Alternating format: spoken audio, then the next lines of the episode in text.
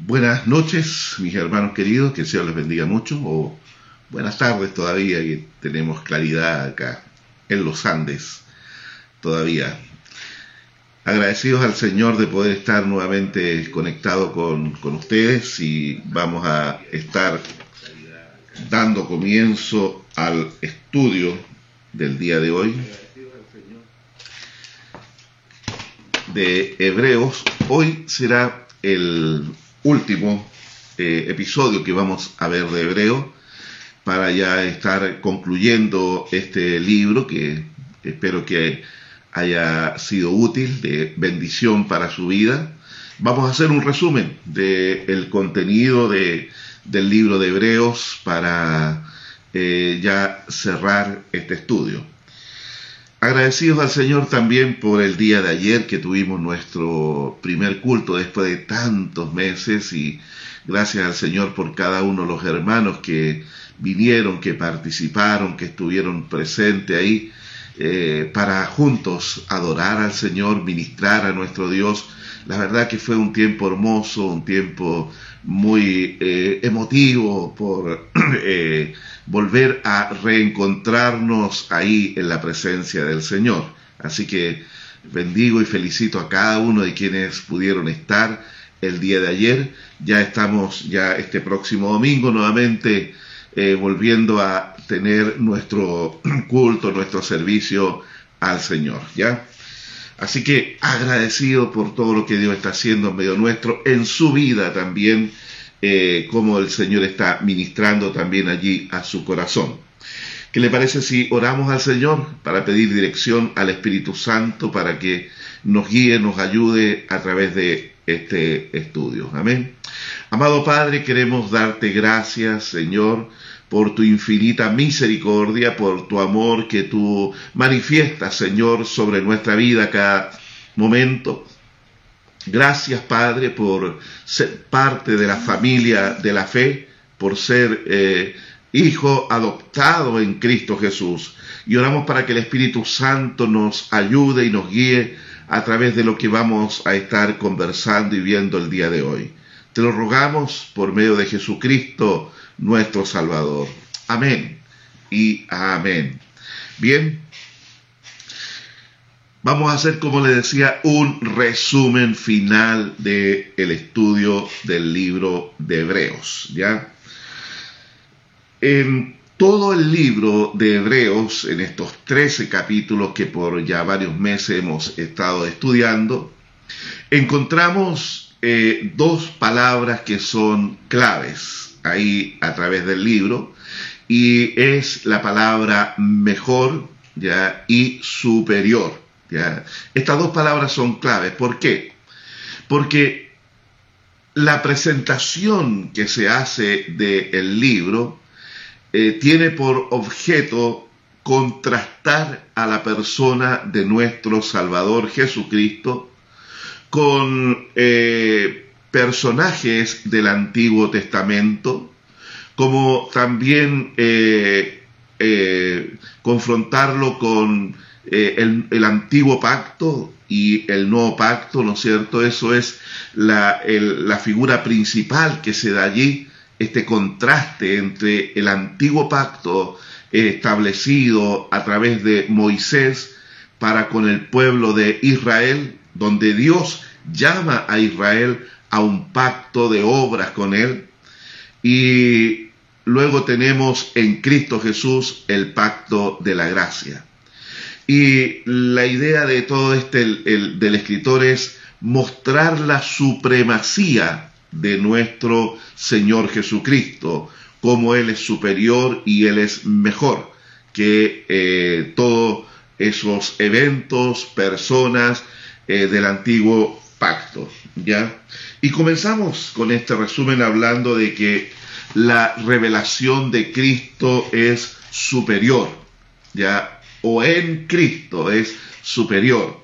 Eh, dice ahí en el capítulo 1, versículo 1 al 3, que Dios, habiendo hablado eh, de muchas maneras y en muchas ocasiones, ya, y en este tiempo dice, nos ha hablado por el Hijo. O sea, ya no es eh, Dios hablando a través de, sino que Dios mismo en la persona de Jesús hablando y comunicándose. También nos habla de que es una mejor esperanza. Hebreos 7:19 nos habla justamente de eso. En Cristo Jesús tenemos mejor esperanza, porque en Él todas las promesas se cumplen, no por, eh, eh, no es un beneficio obtenido producto del esfuerzo o el logro humano, sino que es a través del Hijo es donde se nos hace herederos de las promesas que Dios nos ha hablado a nosotros. También eh, vimos eh, a través del estudio que en Cristo Jesús tenemos un mejor pacto, ya un mejor pacto. Ya, eh, esto está en Hebreos 7, 20, 20 al 28 y también un mejor ministerio. Vamos a verlo rápidamente, de ahí nos vamos a detenernos en esto, pero un mejor ministerio, como también eh, mejores promesas. Hebreos 8.6 aparece mejor ministerio y mejores promesas. Hebreos 10.34 nos habla de una mejor herencia, mejor herencia en Cristo Jesús, ¿ya? Luego tenemos una mejor patria, Hebreos 11, 16, que nos habla de, de todos estos hombres de la fe que creyeron a Dios y que renunciaron a lo material, a lo terrenal, porque pusieron su mirada puesta en la eternidad, en las promesas que Dios le estaba ofreciendo de una mejor patria, una ciudad celestial. Hebreos 11:35 nos dice allí que algunos no, no aceptaron la resurrección de sus muertos porque esperaban una mejor resurrección.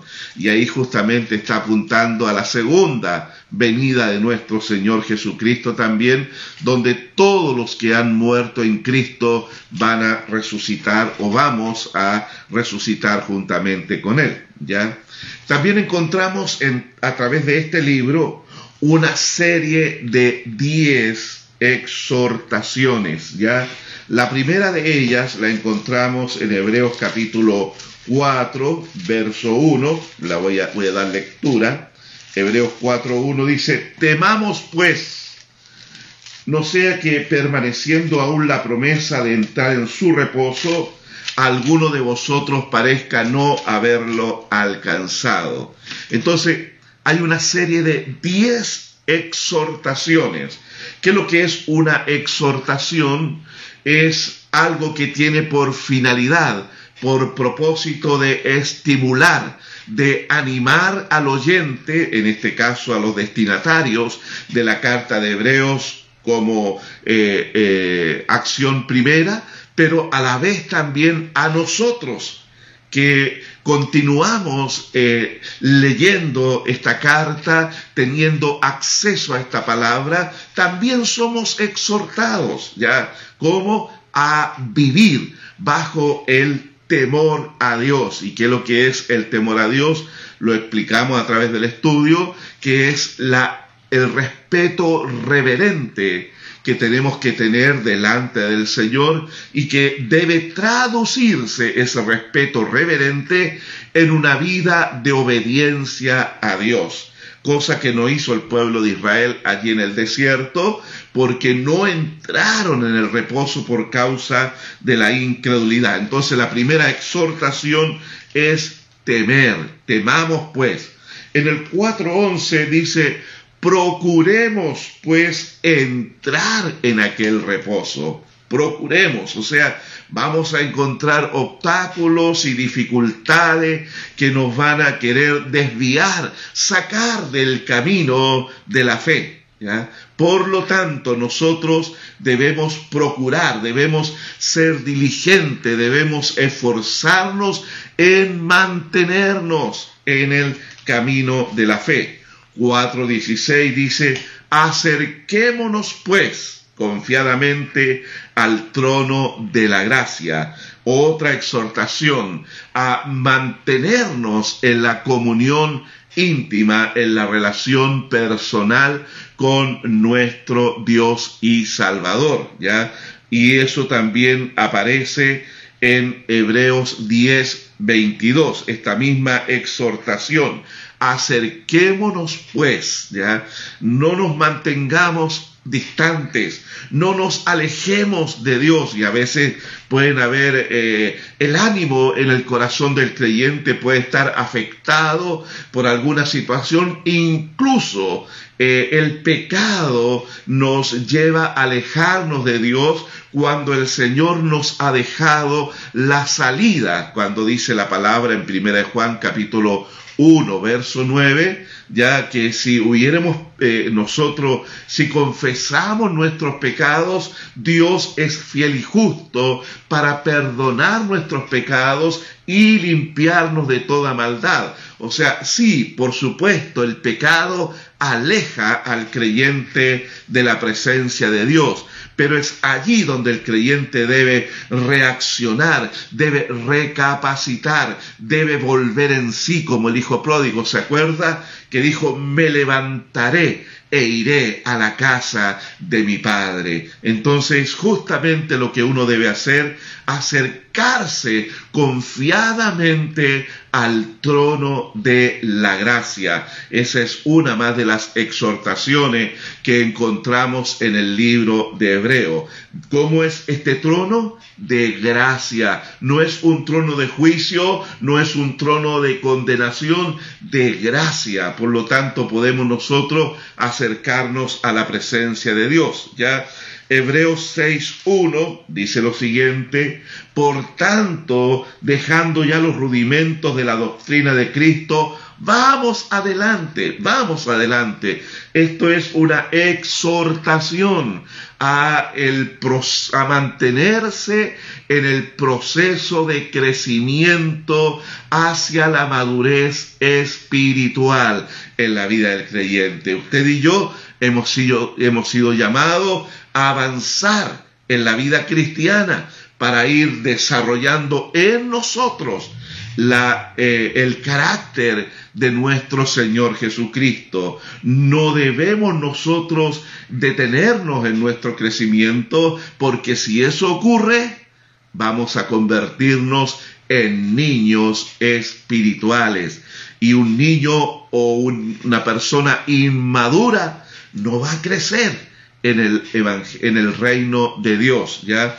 Entonces es importante dejar los rudimentos atrás, las cosas básicas, las cosas sencillas del Evangelio. Cuando estuvimos exhortando esta palabra hablábamos de que no es posible que alguien que ya lleve dos, tres años se le esté todavía exhortando y diciéndole hermano, pero perdone a la persona que le ofendió. No, ya a esa altura de la vida el cristiano debería tener un corazón perdonador. Eso es ir adelante, eso es avanzar en lo que es la vida cristiana. Luego tenemos aquí eh, en el 10.23, leamos el 10.23 por favor, dice lo siguiente, mantengámonos firmes sin fluctuar eh, la profesión de nuestra esperanza, porque fiel es el que prometió. O sea, mantengámonos firmes. Es un llamado a la estabilidad en la vida cristiana. Yo no puedo vivir en un vaivén en la vida cristiana, en una montaña rusa. Eh, un día quiero, otro día no quiero, un día estoy con el ánimo encendido, pero otro día ando con el ánimo apagado y no quiero nada. Eso es inestabilidad. Por eso nos llama, aquí nos exhorta a mantenernos firmes sin fluctuar en la decisión que hemos tomado de seguir a Jesús. Y esa es una decisión que cada creyente debe tomar en un momento temprano en su vida cristiana, porque si no toma esa decisión, fácilmente será movido de aquí para allá y vivirá en un vaivén emocional, vivirá en una inestabilidad y no tendrá crecimiento, no tendrá avance en la vida cristiana. Por eso nos exhorta a que nos mantengamos firmes. Tome siempre usted esa decisión tómela, manténgase firme en la decisión que un día tomó por seguir a Cristo y va a ver que las tentaciones del camino será mucho más fácil vencerla, será mucho más fácil derribar los obstáculos que se nos presenten. 10.24. Considerémonos unos a otros para estimularnos al amor y a las buenas obras. ¿De que nos está exhortando aquí? Que valoremos al creyente que está ahí al lado, a ese hermano que ha conocido también al Señor y que va caminando junto a nosotros en el reino. Entonces debemos considerarnos unos a otros, darnos el valor correspondiente unos para con otros, ¿ya? Importante eso también en la vida cristiana, porque la vida cristiana no es una vida solitaria, no es una vida como eh, lo hicieron algunos creyentes en la antigüedad, en los primeros siglos de la iglesia cristiana, interpretando equivocadamente las escrituras, ellos buscaban lugares apartados, solitarios, desiertos, para irse allá y vivir como un ermitaño. Y eso no es la vida cristiana. El Señor no nos llamó a alejarnos y a escondernos y para no contaminarnos y esperar allí la venida del Señor. Los monasterios también tienen esa particularidad donde la persona vive vida apartada y solitaria. Ahora está bien si alguien quiere hacer un retiro espiritual y apartarse y estar unos días lejos de todo y buscar al Señor. Eso hace muy bien. Eh, es un ejercicio espiritual muy beneficioso, pero escoger un estilo de vida solitario, apartado, no teniendo comunión con otro, eso no es la vida cristiana, eso es una pérdida de eh, la, una, una persona que no ha entendido que el Señor nos llamó para vivir en comunidad, para relacionarnos mutuamente, para tener compañerismo con otros creyentes, para estimularnos unos a otros, como dice aquí, al amor y a las buenas obras. Ya importante aquello en lo que es la vida cristiana, algo que debe caracterizar la vida cristiana, la comunión, el compañerismo, ¿no es cierto? Ya eh, 12.1, vamos, aquí hay otra exhortación, estamos hablando acerca de estas 10 exhortaciones que aparecen en el libro de Hebreos. 12.1 dice lo siguiente, por tanto, nosotros también teniendo en derredor nuestro tan grande nube de testigos, despojémonos de todo peso y del pecado que nos asedia. Esto nos llama a despojarnos, ¿ya? A despojarnos. Cuando nos convertimos a Cristo, aún quedan después del nuevo nacimiento vestigios de la vida antigua, ya de la vida sin Cristo, aún quedan allí en nuestra vida. Entonces, ¿a qué somos exhortados aquí en Hebreos 12.1? A despojarnos de aquello. Notes lo siguiente, que antes de conocer a Cristo, usted no podía despojarse de un mal carácter. Usted no podía despojarse de un vicio. Usted no podía despojarse de una atadura. No podía despojarse de aquellas cosas que atrapaban la vida. ¿Por qué? Porque sin Cristo, nosotros, el ser humano, vive en una esclavitud hacia el pecado. Entonces a veces cometemos el error los creyentes, los cristianos, de exigir a personas que no conocen al Señor, especialmente a familiares cercanos nuestros, que tengan una conducta propia de un cristiano. Y eso ocurre porque yo me convertí y veo que es beneficioso ahora eh, eh, la vida cristiana y pude despojarme y renunciar a tanta cosa. Y entonces eh, pongo esta misma demanda sobre otros que aún no han nacido de nuevo.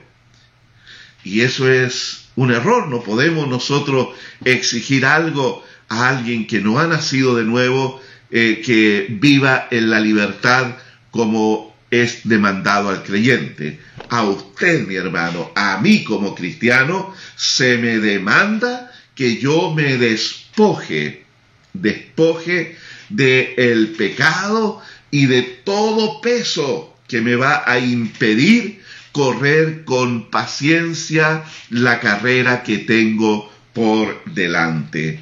Entonces, importante eso que nosotros podamos seguir esta exhortación, despojarnos. Número 8, el Hebreos 12, 28 dice así, así que recibiendo nosotros un reino inconmovible, tengamos gratitud. Ya ahí tenemos la octava exhortación del libro de Hebreo, tener gratitud. ¿Ya? Cuán importante es la gratitud en la vida del creyente. La gratitud es un aspecto característico característico en la vida del creyente. No puede una persona presumir que es un cristiano piadoso, obediente al Señor, si es una persona amargada, una persona ingrata, una persona quejosa, que siempre se anda quejando del calor, del frío, de, de la ropa, de esto, de aquello, de,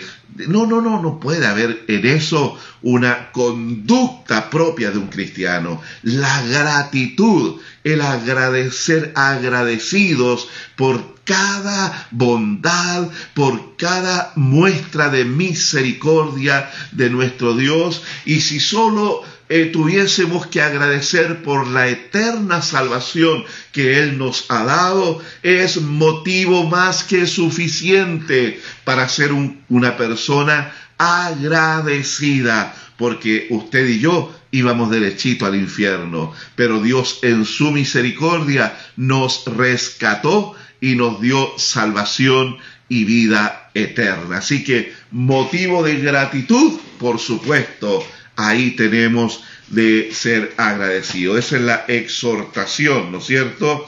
Ya el versículo eh, eh, Hebreos 13:13 13 dice así, salgamos pues a él fuera del campamento llevando su vituperio. Salgamos a Él, vayamos donde está Cristo. Y a veces, hermano, esto que lo que eh, es esta exhortación está hablando acerca del padecimiento de Cristo, del oprobio, eh, eh, la vergüenza, la humillación que Cristo tuvo que pasar para obtener nuestra salvación. Entonces cuando se dice salgamos a Él, nos está exhortando a que nosotros tengamos la misma actitud si es que por causa de nuestra fe tenemos que sufrir humillaciones, si somos avergonzados, experimentamos la burla de otro, mantengamos firme, firme allí nuestra fe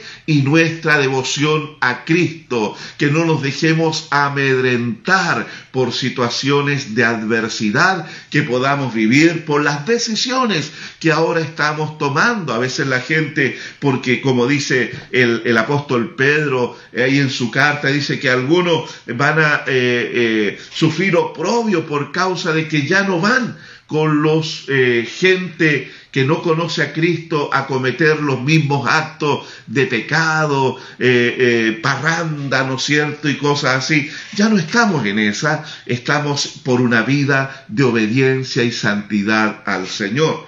Por lo tanto, eso nos puede traer también burlas, nos puede traer el rechazo de otro y, y ahí salgamos pues a Él fuera del campamento llevando su vituperio.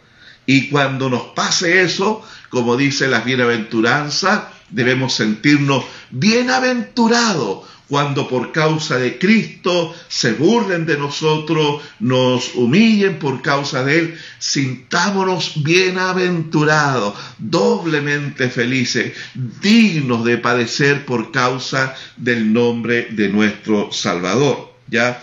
13:15, la última exhortación de este libro dice, así que ofrezcamos siempre a Dios por medio de él sacrificio de alabanza, es decir, frutos de labios que confiesan su nombre. Ofrezcamos.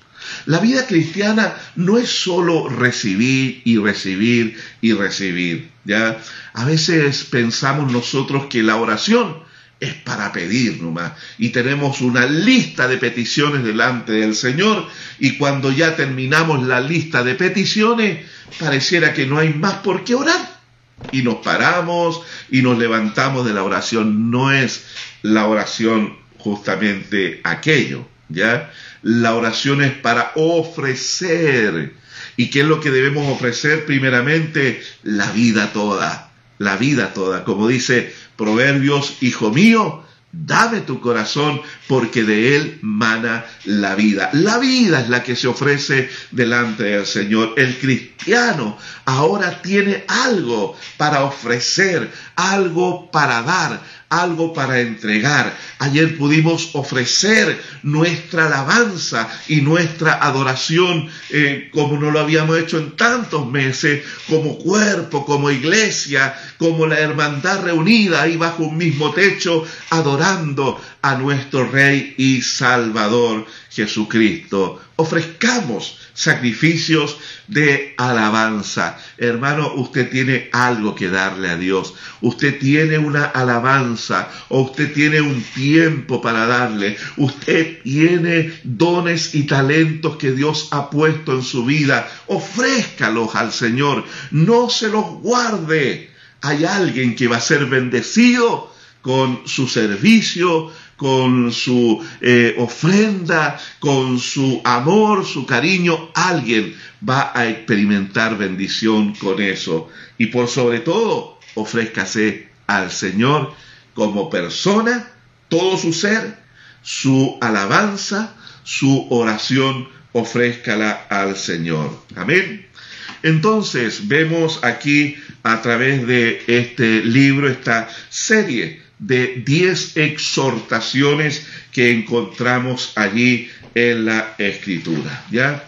Como le decía al principio, todo este libro de Hebreos eh, eh, hace una, un desarrollo, una narrativa, donde se presenta a Cristo como mejor o superior a. En este caso, primero, eh, Cristo es un superior comunicador de la palabra de Dios. Porque entienda esto, Jesús no traía un mensaje del Padre, ¿ya?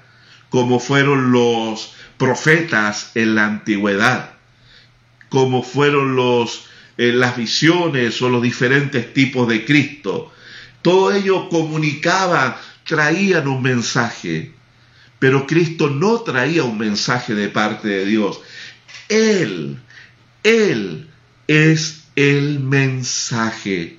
Él. Es la gran diferencia entre los comunicadores allí del Antiguo Testamento y la persona de nuestro Señor Jesucristo. Él es el mensaje. ¿Se acuerdan un momento cuando eh, Felipe le dijo, eh, muéstranos al Padre y nos basta? Que le dijo el Señor, Felipe, tanto tiempo estoy con ustedes y aún no me conoces. El que me ha visto a mí, ha visto al Padre. Él es el mensaje. Y es por eso que usted debe relacionarse con Él, tener comunión íntima con Él. Porque en la medida que usted le conozca, usted conocerá la palabra del reino le será revelada al corazón. ¿Ya? Entonces Cristo superior comunicador de la palabra, Hebreos capítulo 1, verso 1 al 3.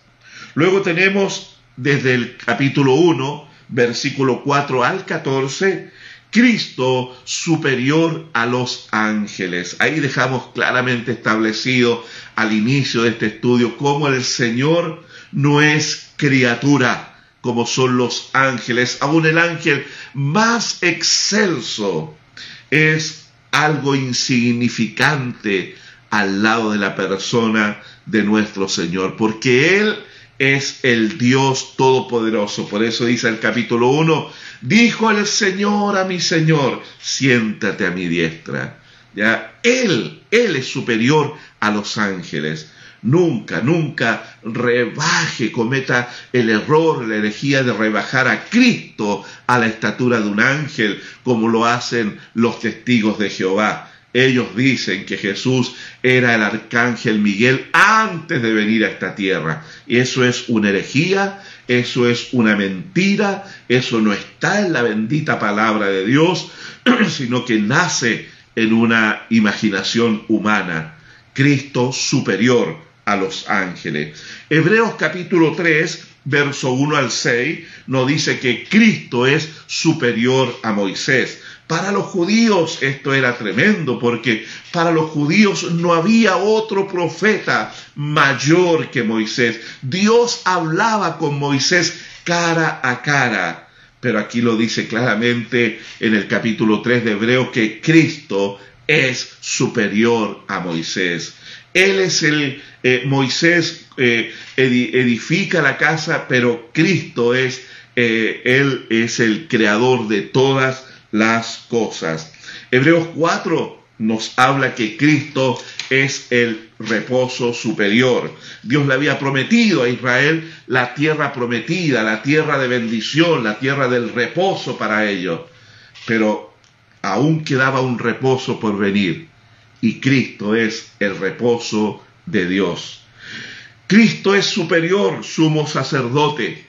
El sumo sacerdote en Israel era la autoridad máxima, era eh, la persona que eh, hacía los oficios principales en el culto, era el que ofrecía allí en el día de la expiación y tenía el privilegio de entrar al lugar santísimo, al lugar de mayor intimidad en el templo para presentarse ante Dios por los hombres. El sumo sacerdote era una figura relevante dentro de la nación de Israel, pero Cristo es superior a todos esos sumos sacerdotes y Él es hecho sacerdote una vez y para siempre.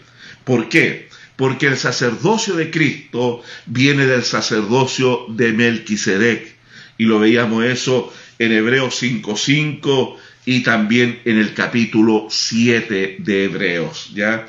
Y esto en contraste con el sacerdocio arónico, que es el sacerdocio arónico, todos los descendientes de Aarón, quien fue hermano de Moisés, ya, y que Dios lo designó como sumo sacerdote y le dio el sacerdocio, el sacerdocio por herencia a toda su descendencia. Pero Cristo no nace de la descendencia de Aarón, que eran de la tribu de Leví. Cristo es de la tribu de Judá, de donde viene el sacerdocio de Melquisedec, ¿ya? Entonces es un sacerdocio para siempre, que no tiene término. Luego tenemos que Cristo es un superior ministerio, ya todo eh, haciendo referencia al ministerio de, de, los sacerdotal allí en el templo, ya, pero el sacerdocio de Cristo es un mejor ministerio, ministro del santuario, que lo que hacía el ministro del santuario atendía a las necesidades del pueblo. También el ministro del santuario tenía que interceder en favor del pueblo ante Dios. Pero cuando nosotros vemos a estos hombres imperfectos intercediendo allí clamando, lleno de debilidades, rodeado de debilidades, dice que tenían que ofrecer sacrificio primero por sí mismo para luego interceder por el pueblo, hombres débiles que por la muerte no podían continuar, pero el sacerdocio de Cristo es sacerdocio inmutable. Y Él no ofreció un sacrificio, sino que Él mismo fue el sacrificio por los pecados de todas las personas. Y luego habiendo resucitado, dice que ha resucitado para una vida indestructible. ¿Viviendo para qué? Para interceder siempre por el creyente, por nosotros. Entonces, ahí tenemos a uno que venció la muerte, uno que eh, declaró victoria, consumado es, y que ahora está a la diestra del Padre mencionándote a ti, diciéndole, papá, mira a mi hijo, mira a mi hija, por favor, fortalécela, levántale, dale la victoria, mira cómo clama, mira cómo está intercediendo y pidiendo, dale respuesta. Así es Cristo intercediendo por nosotros. Qué maravilloso, ¿no es cierto? Que tengamos a este intercesor allí a la diestra del Padre por como dice la palabra, hay un solo Dios y un solo mediador entre Dios y los hombres, Jesucristo hombre. Nuestro intercesor ante el trono no es María, no son los los santos que murieron y que fueron canonizados por la Iglesia Católica Romana.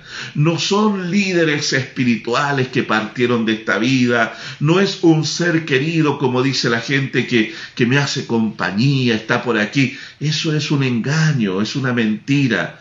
Ya el único mediador e intercesor por nosotros ante el Padre es Jesucristo. ¿Qué mejor? ¿Qué mejor? Mediador, qué mejor ministerio el suyo. Luego tenemos Hebreos 8:6 de que nos habla que el pacto que hay en Cristo es superior. ¿Superior a qué? Al antiguo pacto, al pacto mosaico, que es el pacto de las obras, donde el hombre tiene que cumplir, tiene que obedecer, tiene que dar la medida, tiene que tener los méritos para obtener algo. Cristo no, no es así, porque el pacto en Cristo es un pacto de gracia. Usted y yo recibimos salvación sin merecer, como un regalo de Dios, porque por gracia sois salvos por medio de la fe, no por obras, para que nadie se gloríe. ¿Qué mejor pacto Dios hace con nosotros, donde no depende de la capacidad humana, sino que fue sellado con la muerte y resurrección de nuestro Señor Jesucristo, un pacto eterno, un pacto que no puede ser quebrantado, un pacto que no puede ser anulado, es un pacto que permanece por la eternidad. Mire, mire lo que dice eh, aquí, eh, voy a leerle Hebreos 13:20. Y el Dios de paz, que resucitó de los muertos a nuestro Señor Jesucristo, el gran pastor de las ovejas, por la sangre del pacto eterno. Este pacto nos da eterna y segura salvación al creyente. Así que hermano, estamos en un mejor pacto. Mejores o superiores promesas, Hebreos 8:6, superiores promesas. Ya no son las promesas de la antigüedad, de que si el hombre obedecía, recibía. Si el hombre hacía, tenía, no, porque la palabra nos dice que todas las promesas en Cristo Jesús son en Él sí y en Él amén. Y en un momento Jesús le dice a los discípulos, hasta ahora nada habéis pedido. Pedid, pedid y recibiréis. ¿Y qué nos manda? Que pidamos en su nombre. ¿Qué es lo que significa pedir en el nombre de Jesús? No es poner una frase cliché al final de cada oración y decir, y esto te lo pido en el nombre de Jesús, aunque lo decimos, ¿no es cierto? Pero eso no es lo que le da eh, eh, la garantía de obtener lo que pedimos, ¿ya? Pedir en el nombre de Jesús significa de que yo me estoy apoyando en los méritos de Cristo, en lo que Él conquistó para mí en la cruz del Calvario. Allí donde toda maldición se convierte en bendición. Allí donde todas las promesas son validadas en favor de los hijos. Mejores promesas promesa de ser guardados, promesa de ser sustentados por Dios, promesas de ser salvados por su gracia, promesa de una vida eterna, mejores promesas. Luego tenemos que el sacrificio de Cristo es superior. Todos los sacrificios del Antiguo Testamento solamente tenían la función de tapar, de cubrir, pero no podían quitar el pecado, no podían limpiar la conciencia de la persona. Pero el sacrificio de Cristo no vino a tapar temporalmente el pecado, sino que vino a quitar el pecado porque lo cargó sobre sí mismo en la cruz del Calvario, ofreciéndose allí por medio del Espíritu Eterno, se ofreció por nosotros entonces el sacrificio de Cristo es mejor que los sacrificios del Antiguo Testamento. Viene a quitar el pecado de en medio. ¿Para qué? Para que podamos relacionarnos con intimidad ante Dios. Para que usted pueda acercarse a Dios con la mirada en alto. No confiando en su justicia, sino que mirando hacia la cruz y diciendo, por esa cruz yo tengo acceso libre a la presencia del Padre, porque ahora me presento como hijo adoptado por la gracia de Dios. Amén. Cristo es superior a los héroes de la fe. En el 12.2, Hebreo 12.2, dice que Cristo es el autor y consumador de nuestra fe. No es puesto allí en la lista, larga lista de héroes de la fe de Hebreos 11. No podría estar allí, porque Él está eternamente distante de toda criatura. Él es el autor y consumador de la fe.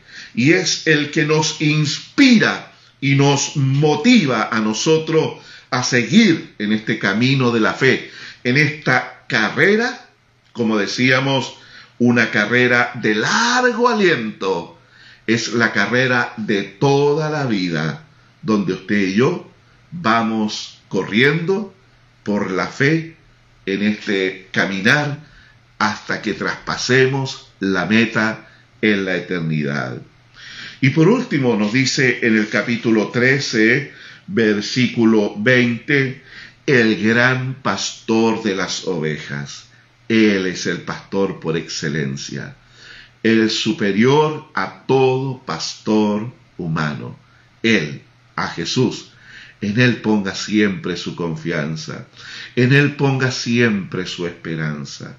Él siempre va a tener una palabra de vida para ministrarla a su corazón, una palabra de esperanza para ponerla allí en su vida, para sustentarle, para sostenerle en todo tiempo, en especial en los momentos difíciles de aflicción.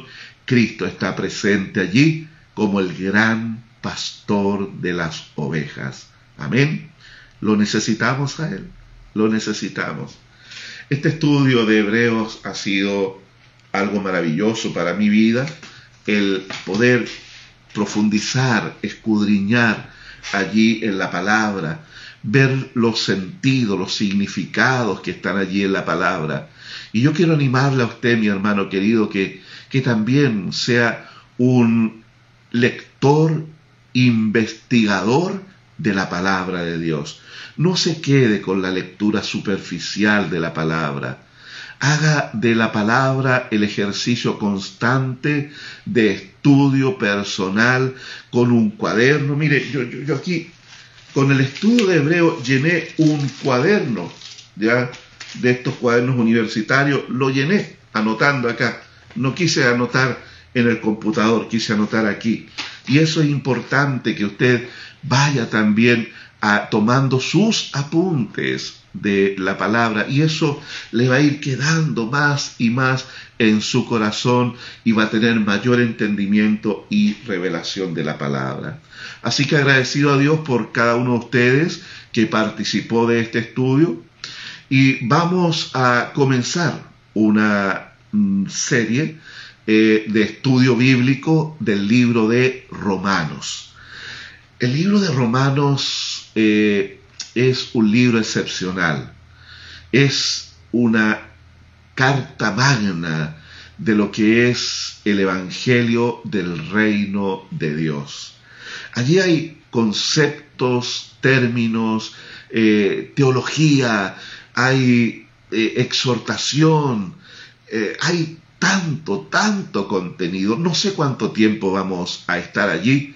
Iremos versículo a versículo, lentamente como se debe estudiar la palabra, y vamos a ir de, estudiando y profundizando para que usted también pueda comprender allí el Evangelio. Ese ha sido un libro revelador para muchos, muchos eh, personas que se han convertido al Señor leyendo Romanos. Dios ha dado entendimiento y revelación allí. Y yo le animo a que usted eh, le dé una lectura rápida de principio a fin, antes del miércoles. Léalo, léalo completamente. Comience en el capítulo 1 y en voz alta vaya avanzando hasta llegar al capítulo 16 y léalo de una, se va a demorar un poquito más de una hora según la rapidez que usted lea, pero no pare, no se detenga, haga ese ejercicio, por favor. ¿Por qué le pido esto? Para que tenga una idea panorámica del contenido del libro de Hebreos, de Romanos, perdón. Y luego vamos a ir, ¿no es cierto?, versículo a versículo avanzando en él. ¿ya? Eh, también eh, vamos a hacer este, este miércoles una introducción a el libro de Romanos. Vamos a ver el contexto histórico, eh, el contexto literario también. Vamos a hablar de, la iglesia ahí en Roma, cuándo fue fundada, quién la pudo haber fundado, la iglesia. Ya, y, vamos a, hacer una, un panorama del libro de Romanos. Así que prepárese para eh, ir estudiando, cómprese un cuadernito de esto universitario para que vaya usted tomando apuntes ahí también y pueda eh, tener un tesoro allí eh, que le va a ser tan útil, tan útil en lo que es su vida cristiana. ¿Les parece? Hermanos amados, un placer compartir con ustedes, así que vamos a orar, ¿ya? Padre, te damos gracias, Señor, por este tiempo. Gracias por el libro de Hebreos, por lo magnífico, lo excelso, lo superior que es Cristo Jesús. Como el Señor está en las alturas, allí, a la distancia, y nosotros, Señor, tan bajo, tan pequeño ante Él. Pero Vemos a través de este libro también cómo Cristo se hizo hombre y caminó entre nosotros y nos mostró su misericordia y cómo estuvo sujeto a debilidad y fue tentado en todo pero sin pecado. Gracias Señor Jesús por modelar para nosotros, por enseñarnos a tener comunión con el Padre y por medio de tu sacrificio quitar el pecado de nosotros para que no haya ninguna barrera u obstáculo que nos impida tener intimidad con Dios. Gracias Señor y ayúdanos a serte fieles, a permanecer en la carrera, a ser hombres y mujeres de fe que viven vidas de obediencia y que se mantienen allí fieles, fieles y perseverantes en esta carrera de largo aliento. Gracias Señor, te honramos y te bendecimos. Por Jesucristo, nuestro Salvador, hemos orado. Amén y amén. Que Dios los bendiga y este día eh, miércoles comenzamos con la introducción a Romanos. Amén. Buenas noches.